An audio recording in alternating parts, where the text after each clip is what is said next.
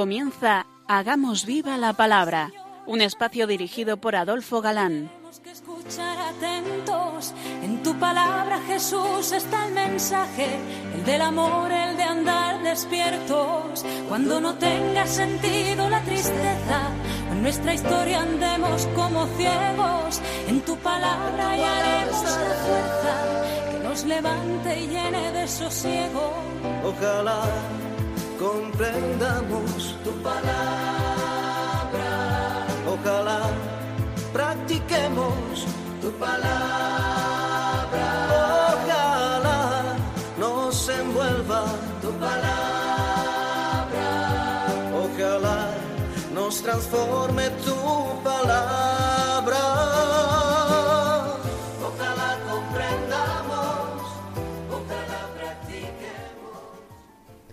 Hola amigos, un día más nos acercamos a la palabra de Dios, que como sabemos es viva y eficaz, fieles a nuestra cita puntual con todos vosotros. Aquí estamos de nuevo Adolfo, y Ana, dispuestos a pasar esta hora en vuestra compañía. Bienvenidos a nuestro programa Hagamos viva la palabra. Los que nos seguís habitualmente sabéis que estamos analizando en detalle el Evangelio según San Mateo. Llegamos la última misión casi al final del capítulo 21. efectivamente, y comentando en concreto aquella parábola de los dos hijos que un padre envía a trabajar a su viña y que acaba con un duro aviso a los fariseos. Lo retomamos. Vamos a recordar el pasaje. Os aseguro que los publicanos y las meretrices llegan antes que vosotros al reino de Dios. Porque se presentó Juan ante, vuestro- ante vosotros por el camino de la justicia y no creísteis en él. Pero los publicanos y las meretrices en él creyeron. Vosotros, en cambio, aun habiendo visto esto, no os habéis arrepentido para finalmente creer en él. Fuertes palabras, muy fuertes palabras para quienes eh, se creían justos. Era casi como un insulto. Y ya comenzamos a explicar la pasada, la pasada emisión eh, que obras son amores y no buenas razones, como reza el refranero popular. Que no se trata de hablar, sino de hacer, que es lo que hizo el segundo hijo, recordaréis, que habiendo dicho que no iba a ir a la viña, al final fue el que fue de verdad a trabajar a la viña, que es lo que el padre pedía. Los fariseos han escuchado la voz, pero no se dan por enterados. Se quedaron como, como espectadores indiferentes. Aunque sus ojos veían, estaban ofuscados en su entendimiento. No entendían nada. No se daban cuenta de que iba con ellos. El camino acertado hubiese sido ver, eh, convertirse, creer, bautizarse. Y les dice, vosotros en cambio, aun habiendo visto esto, no os habéis arrepentido para finalmente creer en él, como nos ha leído Ana. El evangelista Lucas lo refleja en su evangelio de una manera explícita. Y al oírlo, todo el pueblo, incluso los publicanos, reconocieron los designios de Dios, recibiendo el bautismo de Juan. Pero los fariseos y los doctores de la ley frustr- frustraron el plan de Dios respecto de ellos mismos, no recibiendo el bautismo de aquel. Los pequeños han entendido y los grandes se han negado. Juan vino por el camino de la justicia, puesto que él pregonaba el reino de Dios, y esta fue la señal de la verdadera justicia futura que Jesús va a traer en su plenitud. El sermón de la montaña es eh, la doctrina de esa verdadera justicia. Ya lo vimos mm, quincenas atrás, programas atrás, no sé si lo recordáis. Y este sermón, desde un punto de vista humano, es el verdadero camino hacia el reino de Dios. Y desde el punto de vista divino es la revelación de este reino como la revelación de la verdadera justicia. Así lo dice Jesús. Buscad primero su reino y su justicia, y todas esas cosas se os darán por añadidura. Juan y Jesús no han enseñado dos caminos distintos, sino el mismo.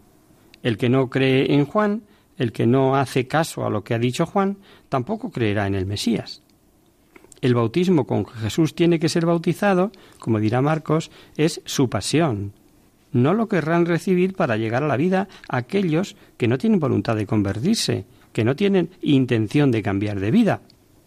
Para estos el camino del acceso a Dios está cortado porque, porque no van por el camino de la justicia, ya que solamente hay ese camino, fuera del cual no hay camino, no hay ningún otro que te lleve al destino.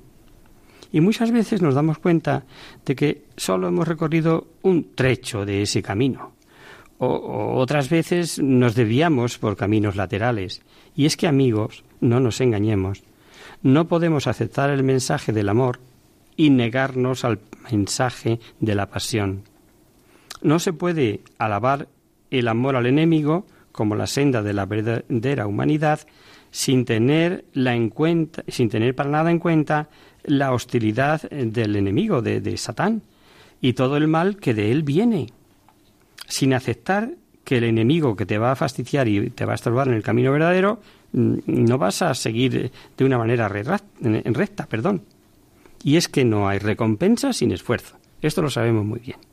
Y viene ahora una parábola que merece que la leamos despacito, pues observamos que Jesús no solo pide cuentas eh, de su actitud al incrédulo judaísmo contemporáneo, sino que extendiéndose mucho más, anuncia la sustitución de ese pueblo de la antigua alianza por un nuevo pueblo de Dios. Esto es interesante. Escuchemos. Escuchad otra parábola. Era un propietario que plantó una viña, la rodeó de una cerca, cavó en ella un lagar y construyó una torre. Luego la arrendó a unos viñadores y se fue lejos de su tierra. Cuando se acercó el tiempo de la vendimia, envió sus criados a los viñadores para percibir los frutos que le correspondían. Pero los viñadores echaron mano a los criados, y a uno lo apalearon, al otro le mataron y al otro lo apedrearon.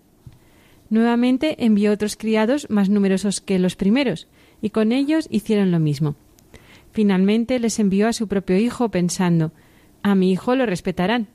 Pero los viñadores, cuando vieron al hijo, se dijeron entre sí Este es el heredero, vamos a matarlo y nos quedamos con su heredad y echándole mano lo arrojaron fuera de la viña y lo mataron. Cuando vuelva pues el dueño de la viña, ¿qué hará con aquellos viñadores? Lo responden, exterminará a esos malvados y arrendará la viña a otros viñadores que le paguen a su tiempo los frutos correspondientes. Díceles Jesús, ¿nunca habéis leído en las Escrituras la piedra que desecharon los constructores, esa vino a ser piedra angular? ¿Esto es obra del Señor y admirable a nuestros ojos? Pues eso os digo, os quitarán el reino de Dios y lo darán a un pueblo que produzca los frutos del reino. Cuando los sumos sacerdotes y los fariseos oyeron estas parábolas de Jesús, se dieron cuenta de que se refería a ellos, y aunque intentaban arrestarlo, tuvieron miedo a las multitudes, porque lo tenían por profeta. En esta última parábola que nos lee Ana, hay una fuerza insuperable. Solo a duras penas puede mm, verificarse el marco externo de una narración tan clara que sirve de ejemplo. El epílogo, que está en el versículo 43, saca explícitamente la consecuencia y que os adelantaba antes de leerla. No sólo pide cuentas de su actuación a esos incrédulos judíos de entonces, sino que yendo más allá, anuncia la sustitución del pueblo de la antigua alianza por un nuevo pueblo de Dios. Ha dicho, os quitarán el reino y lo darán a un pueblo que produzca los frutos del reino. ¿Os imagináis?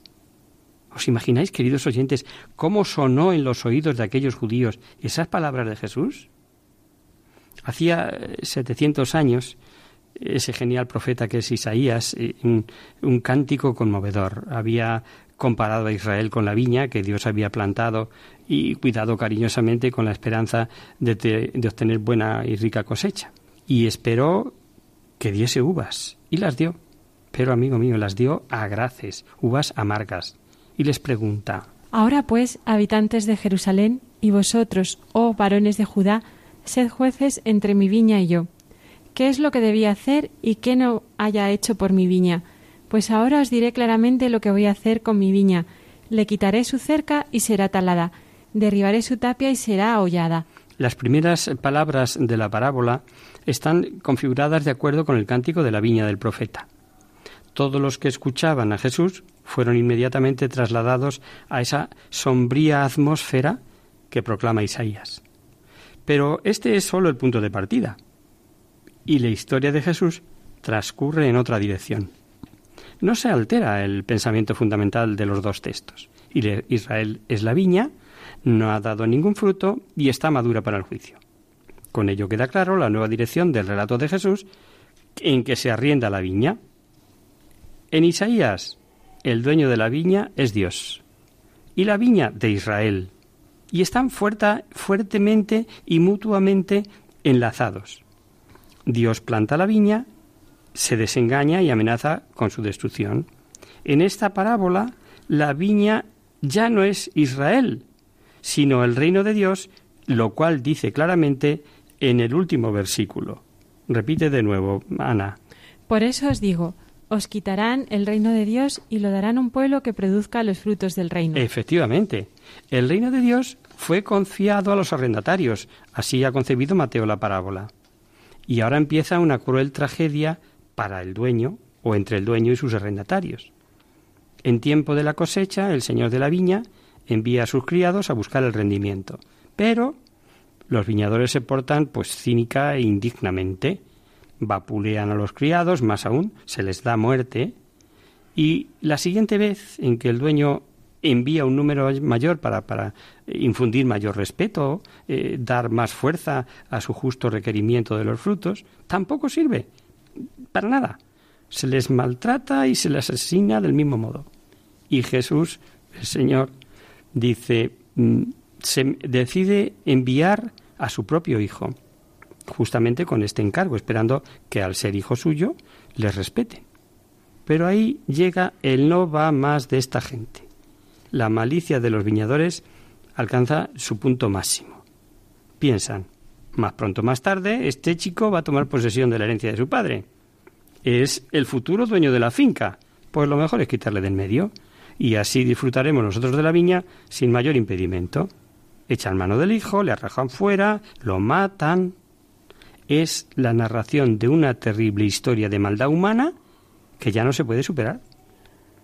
Casi no hace falta preguntar lo que hará el dueño con estos arrendatarios.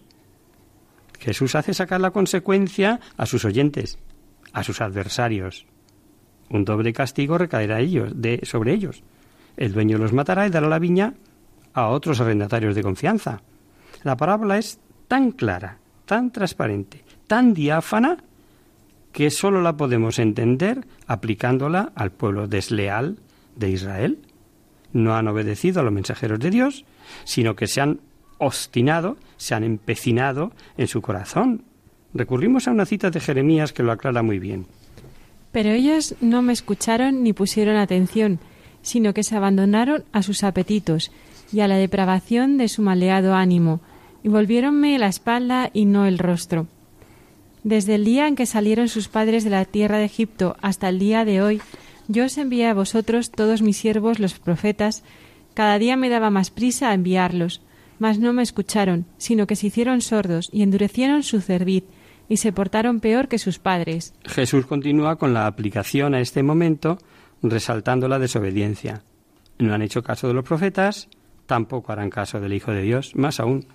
Con él la malicia se vuelve especialmente grande, ya que no solamente echan mano de él y le matan como antes a los criados, sino que le arrejan fuera de la viña, como, como prueba de especial oprobio. Así tratan al Hijo. Y la viña fue entregada a los viñadores para que diera frutos, claro. Eh, las imágenes aquí ya empiezan a confluir. La expresión de la parábola pagar los frutos viene a ser equivalente a producir frutos en la vida.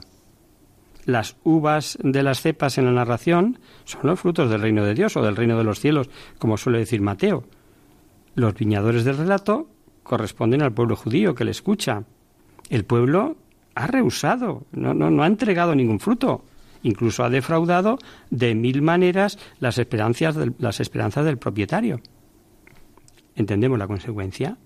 La viña ha sido traspasada, es decir, el reino de Dios se da a otro pueblo que no defraudará los deseos de Dios, sino que producirá los frutos de este reino.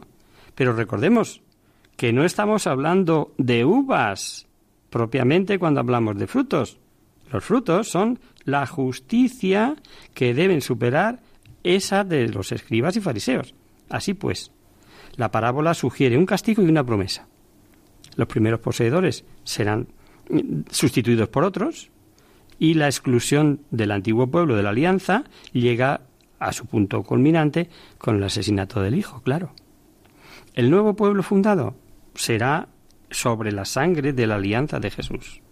Allí se efectúa ese prodigio inconcebible de que la piedra desechada como inútil pase a ser piedra angular, como dicen los salmos. Y en tiempos del Nuevo Testamento, la Iglesia fundada por el propio Cristo aprecia y valora de forma espacial estas parábolas del Salmo, las palabras del Salmo, perdón. En ellas eh, la Iglesia vio siempre el gran prodigio de que el Mesías desechado fuera enaltecido como Señor mediante la resurrección. Y si no, escuchemos las palabras de Pedro en su primer discurso ante el pueblo en la misma ciudad santa. Entonces Pedro, lleno del Espíritu Santo, les dijo, Jefes del pueblo y ancianos, puesto que con motivo de la obra realizada en un enfermo somos hoy interrogados por quien ha sido éste curado, Sabed todos vosotros y todo el pueblo de Israel que ha sido por el nombre de Jesucristo, el Nazareno, a quien vosotros crucificasteis y a quien Dios resucitó de entre los muertos. Por su nombre y por ningún otro se presenta este aquí sano delante de vosotros. Él es la piedra que vosotros, los constructores, habéis despreciado y que se ha convertido en piedra angular porque no hay bajo el cielo otro nombre dado a los hombres que por el que nosotros debamos salvarnos. Y me sale palabra de Dios. Es que no puede hablar más clarito San Pedro, y nos lo puede contar mejor que este genial historiador que es Lucas, el autor de los Hechos de los Apóstoles, de donde hemos leído esta cita. Y quiero que pongáis atención o recordéis cómo empieza el pasaje. Empieza diciendo que Pedro habla lleno del Espíritu Santo. Y justamente por ahí va el tema de los frutos. Pero ahora vamos a hacer una breve pausa en la palabra y la música eh, nos ayudará a interiorizar estas palabras.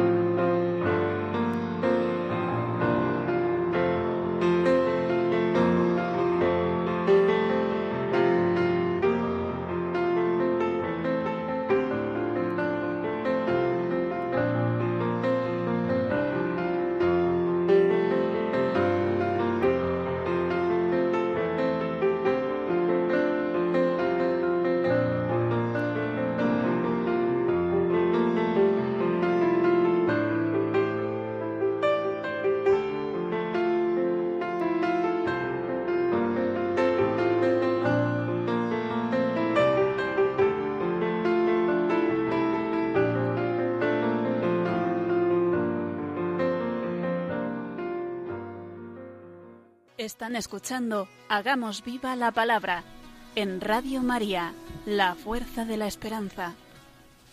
Amigos, de nuevo con vosotros tras este breve descanso musical. Os recordamos, queridos oyentes, que sintonizáis el programa Hagamos viva la palabra. Si queréis contactar con nosotros vía correo postal, lo podéis hacer a Radio María, Paseo Lanceros número 2, primera planta 28024 de Madrid y si lo preferís al correo electrónico hagamos viva la palabra radiomaria.es. Para los que acabáis de incorporaros, deciros que estamos viendo el Evangelio según San Mateo. Así es, y, y comenzamos un nuevo capítulo, el 22 ya, en donde nada más comenzar nos encontramos con una nueva parábola. Es la del banquete de las bodas reales. Esta parábola eh, nos ha llegado también por San Lucas de una manera parecida a esta de Mateo, pero que cambia bastante en los pormenores. En San Lucas solo se habla de un banquete que prepara un hombre, en San Mateo se cuenta que es un rey el que proyecta la celebración de las bodas de su hijo. Las dos redacciones tienen su origen en la misma parábola de Jesús, pero como ya hemos dicho en otras ocasiones, hablando de la sinopsis, el paralelismo de las narraciones, aunque nuclearmente digan lo mismo, cada evangelista lo escribe a su modo y sobre todo de cara a sus destinatarios inmediatos. Se puede apreciar cómo los dos evangelistas prepararon independientemente la materia y la encauzaron según sus determinadas intenciones. En San Mateo hay como dos partes y, y, como dos puntos culminantes. La primera parte termina con la invitación de los nuevos convidados en lugar de los que fueron invitados en primer lugar, y la segunda parte tiene como punto culminante la expulsión del, del banquete del que no trae traje de boda, es decir, el que se presentó de manera inapropiada. No, no, estemos pensando en nuestra cabeza en un determinado traje. Yo siempre digo que la pobreza no está reñida con la limpieza. Uno puede ir vestido con ropas humildes, pero sí estar limpias. Ignoramos la razón de por qué Mateo une aquí estas dos parábolas, una breve y la otra bastante más largas. Tampoco tiene importancia demasiado eh, de cara a la doctrina, que esa sí queda clara. Lo mejor es que lo vayamos analizando. analizando. Escuchemos.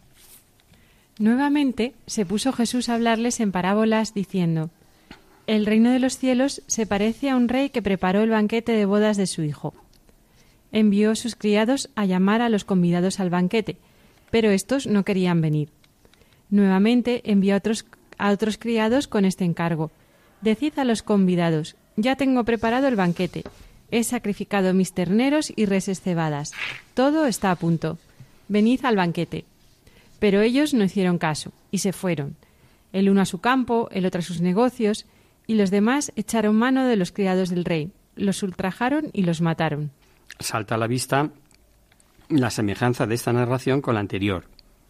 Allí era un propietario y dueño de la, de, la viña, aquí un rey. El propietario, por dos veces, envía mensajeros eh, para reclamar el beneficio que le correspondía.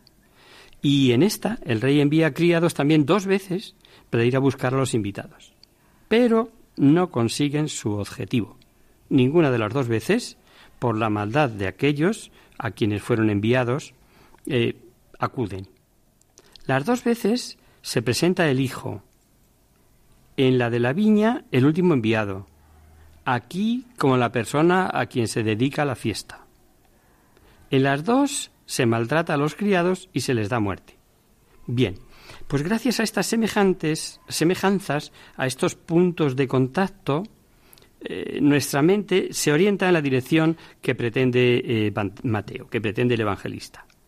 El propietario del rey hacen alusión al mismo Padre que está en el cielo y el hijo, el hijo pues se refiere al Hijo por excelencia. Cuando se nos habla de los criados, también debemos pensar en los mensajeros de Dios, sobre todo los profetas, y cuando se nos habla de los invitados, hay que pensar en el pueblo fiel que había administrado tan mal la viña en el caso de la viña. Pero en la disposición del relato además hay otra cosa. En la parábola de la viña se trataba de una reclamación justa pero aquí, ojo, se trata de una invitación honorable. Allí está el propietario severo que insiste en su derecho. Aquí está el rey magnánimo que quieren que sean muchos los que participen de la alegría de su hijo. ¿Lo vamos pillando? Así pues, en la parábola del banquete de bodas, los colores son más vivos. Tiene más gravedad, en cualquier caso, el desinterés de los invitados. No se trata de una infracción del derecho, sino de una grave injuria al honor. Nos damos cuenta, ¿verdad? Pues observamos que el trabajo ordinario en el campo y en sus negocios es preferido a esa invitación a la brillante fiesta. Y esta falta de interés eh, se convierte incluso en enemistad de forma inexplicable. La gente incluso se siente molesta con los mensajeros y, sin encomendarse ni a Dios ni al diablo, como se suele decir, sin reflexionar, se les da muerte. Y en este pasaje surge la misma pregunta que hizo Jesús a los adversarios. Si ahora viene el Señor de la viña, ¿qué hará con estos viñadores? ¿Verdad? Esa era la pregunta en la primera parábola. Aquí las respuestas no son ya palabras amenazadoras, sino hechos. En el orden de las parábolas, y no olvidemos que son parábolas, hay una subida de nivel. Sigamos escuchando a Mateo. Entonces el rey se enfureció y enviando sus tropas acabó con aquellos asesinos y les incendió la ciudad. Luego dice a sus criados El banquete de bodas está preparado, pero los convidados no se lo merecían. Salid, pues, a las encrucijadas de los caminos, y a cuantos encontréis, convidadlos al banquete. Salieron los criados a los caminos y reunieron a todos los que encontraron, malos y buenos, y la sala del banquete se llenó de comensales. La respuesta del rey es una devastadora acción de castigo. Al instante eh, se movilizan grupos armados, se ponen en marcha, tienen el encargo de acabar eh, con aquellos eh, que, que no han correspondido a la invitación y pegarles fuego a la ciudad, casi nada, ¿no? Este giro de la narración resulta difícilmente comprensible para un lector atento. ¿Es devastada toda la ciudad con sus habitantes, incluso los inocentes, aunque solo los homicidas hayan merecido esa represalia? ¿No son los asesinos solamente algunos de los invitados indignos? Estas preguntas nos hacen pensar que el texto está mutilado interiormente, como, como que falta algo ahí. Aquí se tiene que haber hecho alusión a una cosa distinta de la que se nos cuenta en la parábola, algo que no tenemos, que se ha perdido. Sin embargo, la historia continúa en línea recta con la invitación de los nuevos huéspedes en lugar de los antiguos. Pero la represalia hace efecto mm, de un cuerpo extraño en el curso de la narración. Y es muy probable que el evangelista piense, esté trasladando su pensamiento a algo que ya conoce, la destrucción de Jerusalén que ya había ocurrido cuando redactó su libro. Esto explicaría la envergadura de la expedición militar, la totalidad del exterminio. De hecho, Jerusalén eh, como sabéis, el año 70 después de Cristo, fue entregada enteramente a las llamas y arrasada hasta los cimientos. Y los asesinos no solamente son los pocos que, que puedan hacer comprensible la parábola, sino los viñadores en total que habían matado al hijo. Es eh, casi segura una personal interpretación del evangelista de una historia transmitida por la tradición y que es metida aquí. Yo siempre cuando sale un pasaje de estos suelo recordar ¿Cómo se escribía entonces? No se coge el bolígrafo, el ordenador o la máquina de escribir y se escribe después de esto pasó esto, después de esto. No, no, no. Está, y en el caso de Mateo más, está transmitiendo una doctrina que llega por tradición, que llega mezclada con muchas eh, cosas, mucha paja y mucho grano, por decirlo en un lenguaje que todos entendamos, y que él se esfuerza por transmitir esas palabras que son en verdad porque tampoco podemos olvidar que el autor de la escritura es el Espíritu Santo y aunque aquí se traslade, se trate de una traslación del pensamiento de Mateo, es permitido que nos llegue así. Eh, no solo recibimos, como digo, las palabras tradicionales de Jesús, sino la manera como las entendía la Iglesia primitiva. primitiva. Las dos cosas están indisoluble y recíprocamente unidas. Solo las palabras del Señor acertadas, entendidas e interpretadas en la Iglesia apostólica son las inspiradas por el Espíritu Santo y las que a nosotros nos importan, queridos oyentes. La Biblia sin Iglesia, pues nada, un libro muy bonito, muy interesante, histórico, costumbrista, como queréis, pero nos faltaría la doctrina, la certeza de la doctrina, para ser más exactos. Se concibe la destrucción de Jerusalén como castigo de Dios por la obstinación de Israel y por el homicidio del Mesías. Los acontecimientos de la historia son susceptibles de muchas interpretaciones, eso lo sabemos, ¿no? Eh, pero incluso ahora. Los autores sagrados del Nuevo Testamento también hacen sus propias lecturas y pueden, por otro lado, coexistir varias interpretaciones tanto en el Antiguo como en el Nuevo Testamento, porque la verdad es siempre más amplia que una particular tentativa de expresarla. Es una interpretación verdadera, pero solo es una interpretación del Nuevo Testamento. Decir que la destrucción de la ciudad santa es un castigo de Dios por haber dado muerte al Mesías. Ahí está la traslación del pensamiento de Mateo. Los criados invitan a nuevos huéspedes sin hacer distinciones y el que hay en el camino le traen a la sala del banquete. Y, fijaros, la sala se llena pues eh, de, de, bote, de bote en bote, ¿no? De una abigarrada multitud y variopinta como podemos suponer. Y allí están juntos, malos, buenos, pobres, menos pobres, en vez de Israel, que no mereció la invitación. Ahora entra en su posesión un nuevo pueblo, pero no es un pueblo de puros y santos, sino una sociedad, queridos amigos, mixta, de malos y buenos. De una y otra clase encontramos en la iglesia, así como en el campo la cizaña no está separada del trigo. La sala se ha llenado, la invitación ha logrado su objetivo, había libre acceso para todos. Pero es inminente una separación definitiva. Aún no se ha celebrado la boda, por mantenernos en el lenguaje de la parábola. Y antes de celebrarla, se colocan unos aparte de otros como la cizaña del trigo. Por ahí va la segunda parte de la historia. Leámosla. Cuando entró el rey a ver a los convidados, descubrió allí a uno que no estaba vestido con traje de ceremonia, y le dice Amigo, ¿cómo entraste aquí sin el traje de ceremonia? Pero él se quedó callado. Entonces el rey dijo a los sirvientes Atadlo de pies y manos y arrojadlo a la oscuridad, allá afuera. Allí será el llanto y el rechinar de dientes, porque muchos son los llamados, pero pocos los escogidos. A cualquiera se le puede ocurrir preguntar cómo aquel hombre va a tener vestido de fiesta si se le va a buscar a la calle para que asista a la celebración.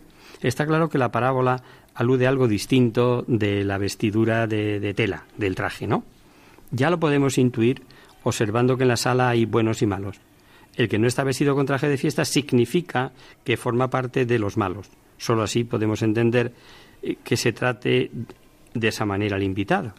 Más aún, no solamente se le saca de la sala de fiestas, sino que es arrojado a la oscuridad en general, donde hay llanto y rechinar de dientes, o echado a la perdición.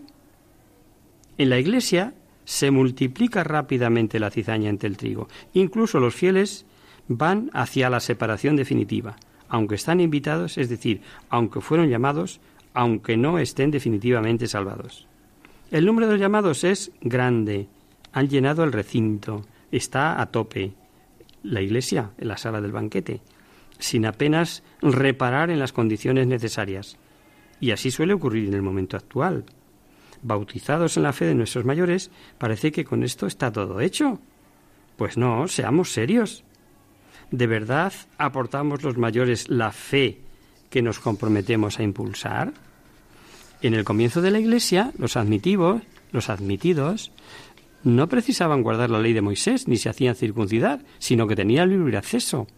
Pero no tienen ninguna garantía de que con su admisión a la Iglesia también se les haya asegurado la elección del reino para el fin de los tiempos. ¿Qué va, qué va, qué va? Hay una esperanza confiada y una temeraria, diría yo, seguridad de la salvación, pero no es garantía de nada si se permanece impasible. La oposición entre muchos y pocos que nos habla la parábola se refiere en primer lugar a que el número definitivamente salvados no es igual al número de los que fueron invitados al principio. Pero esta oposición no dice que solo sean pocos los que consiguen el 100 y que se pierdan la gran masa. No, no, no. Hay que pensar en el contexto y en el acento exhortativo eh, que, planea en la mitad, eh, sobre todo la parte final de la parábola. Esta afirmación no contiene ninguna relación entre llamados y escogidos, sino el serio llamamiento perdón, de ser cuidadosos de ese particular, de tener la aspiración de formar, de formar parte de los escogidos. La frase para Dios todo es posible puede aplicarse a la salvación de aquellos que quizás aportan pocos requisitos para salvarse. Y en esa potestad, en ese poder de Dios, ponemos nuestra confianza, por lo menos yo, queridos oyentes. Dios todo lo puede. Se trata de vivir de modo que sea posible en nosotros esa salvación por la infinita misericordia de nuestro Dios. ¿Qué es el vestido de ceremonia? La justicia del reino y, por cierto, la justicia realizada en la vida y en las obras. Lo mismo a lo que nos referíamos antes con los frutos del reino de la parábola de los viñadores. Solo se puede esperar ser uno de los escogidos si se cumple la voluntad del Padre Celestial. El que la ha cumplido tiene algo que aportar a esa participación de la festividad eterna en el banquete eclesial, en las bodas del Cordero, que dirá Apocalipsis. Lo triste sería no dar fruto.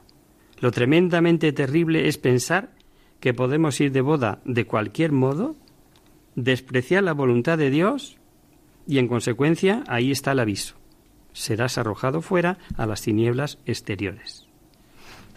El ambiente a partir de ahora se presenta enrarecido, pues Mateo nos describe a continuación esa tensión, esas controversias con los doctores de la ley, con los fariseos, eh, que se ven eh, retratados en esas parábolas y no están dispuestos a soportar más acusaciones ni de infidelidad, ni de eh, viñadores homicidas, eh, rehusadores de la invitación del rey. ¿Pero qué dice este hombre?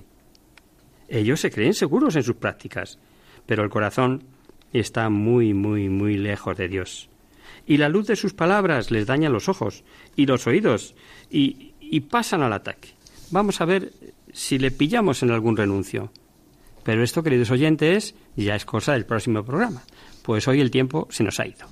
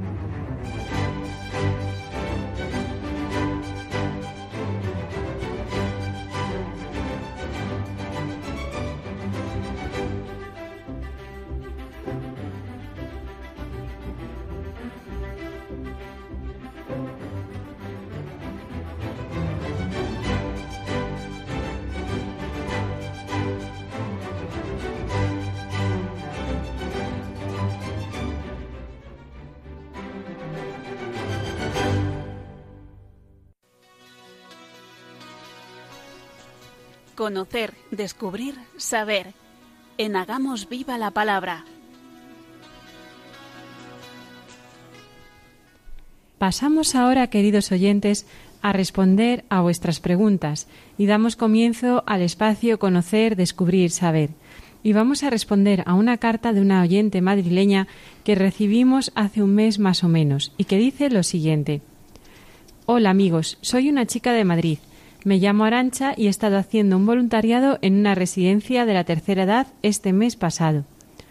Había allí una abuelilla que siempre estaba escuchando esta emisora y al oír vuestra invitación a participar en el, espacio Queremos Saber, me propuse escribir al programa, pues me gustaría saber qué dice la Biblia o la Iglesia acerca de las personas mayores. Es todo un mundo, palpas las limitaciones que conlleva la edad y la maraña de sentimientos encontrados en los residentes, en las personas que les atendíamos y los familiares. Creo como que como creyente y para ayudar del mejor modo, lo primero es tener criterios claros. Sé que el tema es muy complejo, pero ¿podríais decirnos algo a través de la radio? Muchas gracias y firma Arancha. Querida amiga madrileña, lleva razón cuando dices que el tema es complejo, pero bueno, algo podemos decir que ayude a quienes nos estén escuchando. En la Sagrada Escritura se contempla la vejez eh, bien como el camino de descenso a la muerte o como el progreso hacia la felicidad eterna, y ambas cosas son reales. Empezando por el Decálogo, ya el cuarto mandamiento, si nos damos cuenta, viene con propina, señal de que no es fácil, y promete larga vida a quien honra a su padre y a su madre, pues dice el libro del Éxodo. Honra a tu padre y a tu madre para que se prolonguen tus días sobre la tierra que Yahvé, tu Dios, te va a dar. En los demás mandamientos no hay ningún regalico. Aquí, si honras a tu padre y a tu madre, pues te van a dar longevidad. La ancianidad es como una corona para el justo, que tiene el gozo de ver los hijos de sus hijos. Esto lo encontramos en el libro de los Proverbios. Cabellos blancos son corona de honor, y en el camino de la justicia se la encuentra. Corona de los ancianos son los hijos de los hijos, los padres son el honor de los hijos. Todos los nacidos hemos de morir. El gran error de nuestra cultura actual es que se sobrevalora y estima la juventud únicamente. Y el resto de las etapas de la vida, las siguientes, tanto la infancia como de la juventud para adelante, se ignoran. No se les da el valor que tienen. Así la muerte aparece como algo de lo que no se sabe hablar, eh, cuando es lo más cierto que tenemos. En la escritura se ve también como una liberación. Al sentir el anciano el declinar su vigor, dice el libro del eclesiástico. Oh muerte, buena es tu sentencia para el hombre necesitado y carente de fuerzas, para el viejo acabado, ahito de cuidados, que se revela y ha perdido la paciencia.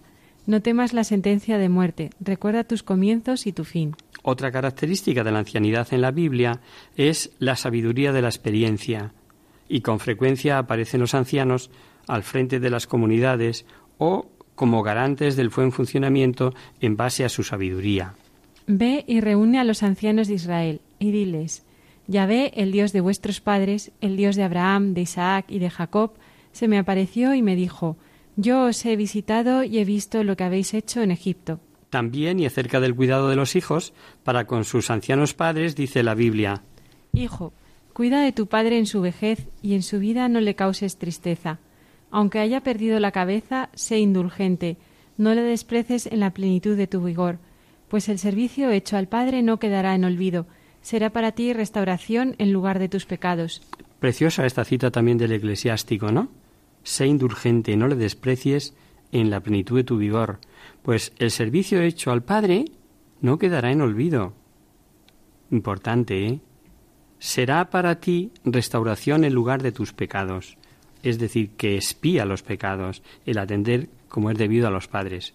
Y hay consejos también para los propios ancianos. Encontramos en la carta de San Pablo a Tito, cuando escribe esto mismo, él ya es anciano. Que los ancianos sean sobrios, dignos, sensatos, sanos en la fe, en la caridad, en la paciencia, en el sufrimiento, que las ancianas asimismo sean en el porte cual conviene a los santos, no calumniadoras ni esclavas del mucho vino, maestras del bien, para que enseñen a las jóvenes a ser madres de sus maridos y de sus hijos, amantes de sus maridos y de sus hijos. También importante la cita, ¿no? Hay muchas, hay muchísimas citas en la Biblia, pero tampoco nuestra intención es ser exhaustivos, sino dar algunas ideas. Veamos, desde el punto de vista eclesial, la Santa Sede, que aprecia el intento de establecer una organización social inspirada en la solidaridad en la que las distintas eh, generaciones unidas den su propia aportación, en el Año Internacional de los Ancianos hizo escuchar la voz de la Iglesia tanto en el campo de la reflexión como en el de la acción.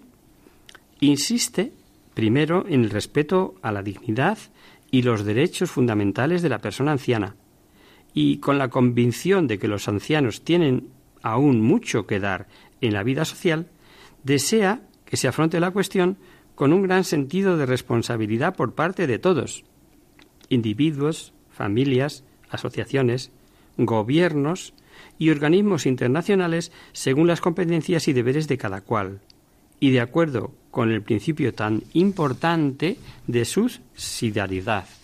Solo así se podrá perseguir el objetivo de garantizar al anciano condiciones de vida siempre más humanas y dar valor a su papel insustituible en una sociedad en continua y rápida transformación económica y cultural. Solo así se podrán emprender en modo orgánico iniciativas destinadas a influir en el orden socioeconómico y educativo, con el objeto de que sean accesibles a todos los ciudadanos, sin discriminación, sin discriminaciones, los recursos indispensables para satisfacer necesidades antiguas y nuevas, para garantizar la tutela efectiva de los derechos y para dar nuevos motivos de esperanza y de confianza, de participación activa y de pertenencia a los que han sido alejados de los circuitos de la convivencia humana. La preocupación y el compromiso de la Iglesia en favor de los ancianos no son cosa nueva. Ellos han sido destinatarios de su misión y de su atención pastoral en el transcurso de los siglos y en las circunstancias más variadas la Cáritas eh, cristiana se ha hecho cargo de sus necesidades, suscitando distintas obras al servicio de los ancianos, sobre todo gracias a la iniciativa y a la solicitud de congregaciones religiosas y de asociaciones de laicos. Y el magisterio de la Iglesia, lejos de considerar la cuestión como un mero problema de asistencia y de beneficencia, ha insistido siempre en la importancia de valorizar a las personas de todas las edades, para que la riqueza humana y espiritual así como la experiencia y la sabiduría acumuladas durante vidas enteras no se dispersen. Y es que, queridos oyentes, los ancianos representan de verdad la memoria histórica de las generaciones más jóvenes, más aún. Ellos son los portadores de valores fundamentales. Donde quiera que falta la memoria, faltan las raíces, y con ellas la capacidad de proyectarse con la esperanza en un futuro que vaya más allá de los límites del tiempo presente. La familia y, por tanto, toda la sociedad, recibirá un gran beneficio con la revalorización del papel educativo del anciano, por lo que se requiere para dar respuesta a los signos de los tiempos y con relación a la creciente población de adultos mayores, primero conocer sus necesidades, dar respuesta en la Iglesia que es madre y maestra y en la familia, como comunidad de fe a la que sigue perteneciendo el adulto mayor. No sé si te hemos aclarado algo o aportado algo, querida Arancha, queridos oyentes mm, que nos escucháis. Nos gustaría tener la varita mágica que arreglara muchos problemas, pero no es así. Y no lo es porque cada anciano, cada familia es única y las soluciones son múltiples y no siempre complacen a todos. La regla básica, en cualquier caso, es el amor. Es el único mandamiento que Cristo nos dejó y que resume todos los demás. Amaos unos a otros como yo os he amado. Y es del amor de lo único que nos van a examinar en el juicio final. En la tarde de la vida, como dice San Juan de la Cruz, se nos examinará del amor. ¿Recordáis? Porque tuve hambre y me disteis de comer, tuve sed y me disteis de beber, fui huésped y me recogisteis, desnudo y me cubristeis, enfermo y me visitasteis, estuve en la cárcel y me vinisteis a ver. Entonces los justos le responderán, diciendo, Señor, ¿cuándo te vimos hambriento y te sustentamos, o sediento y te dimos de beber? ¿Y cuándo te vimos huésped y te recogimos, o desnudo y te cubrimos? ¿O cuándo te vimos enfermo o en la cárcel y venimos a ti? Y respondiendo el rey les dirá, De cierto os digo que cuanto lo hicisteis a uno de estos mis hermanos pequeñitos, a mí me lo hicisteis.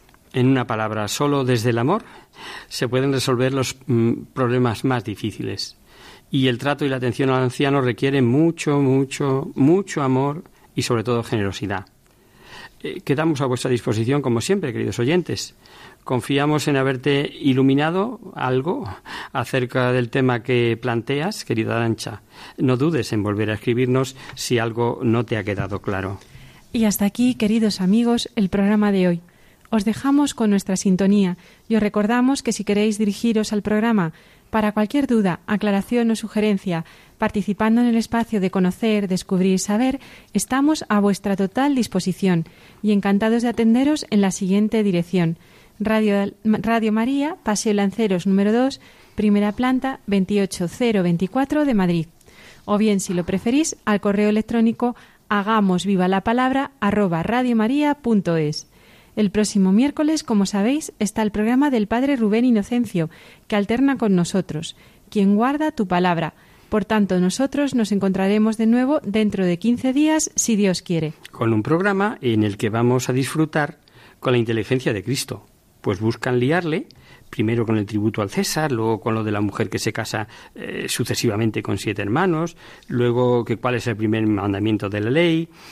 De todas las situaciones va a salir airoso y encima impartiendo doctrina. Hasta el próximo día, amigos. Hasta dentro de 15 días.